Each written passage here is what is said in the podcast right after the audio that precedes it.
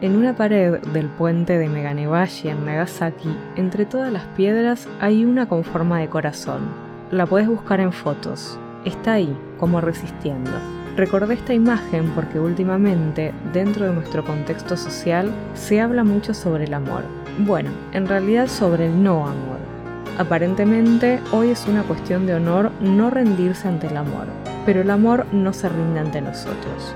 Así, nos encontramos con muchas personas que reprimen lo que sienten, que no hablan con aquellos a quienes aman, que temen iniciar una relación prefigurando un final de terror. El amor puede negarse, pero no evitarse. Todo lo que guardamos bajo la alfombra eventualmente nos hace tropezar. La cuestión de honor no es resistirlo, sino asumirlo. Si tenés la capacidad de amar de forma honesta y transparente, no hay nada de lo que debas avergonzarte. El mundo está muy raro en términos de amor y la sensación de inadecuación es bastante generalizada, con relaciones tendientes al lucro y no a la incondicionalidad amorosa. ¿Cuál es tu forma preferida de vivir el amor? Siempre que no implique avasallar otra humanidad, nos merecemos vivirlo así, tal como nos gusta.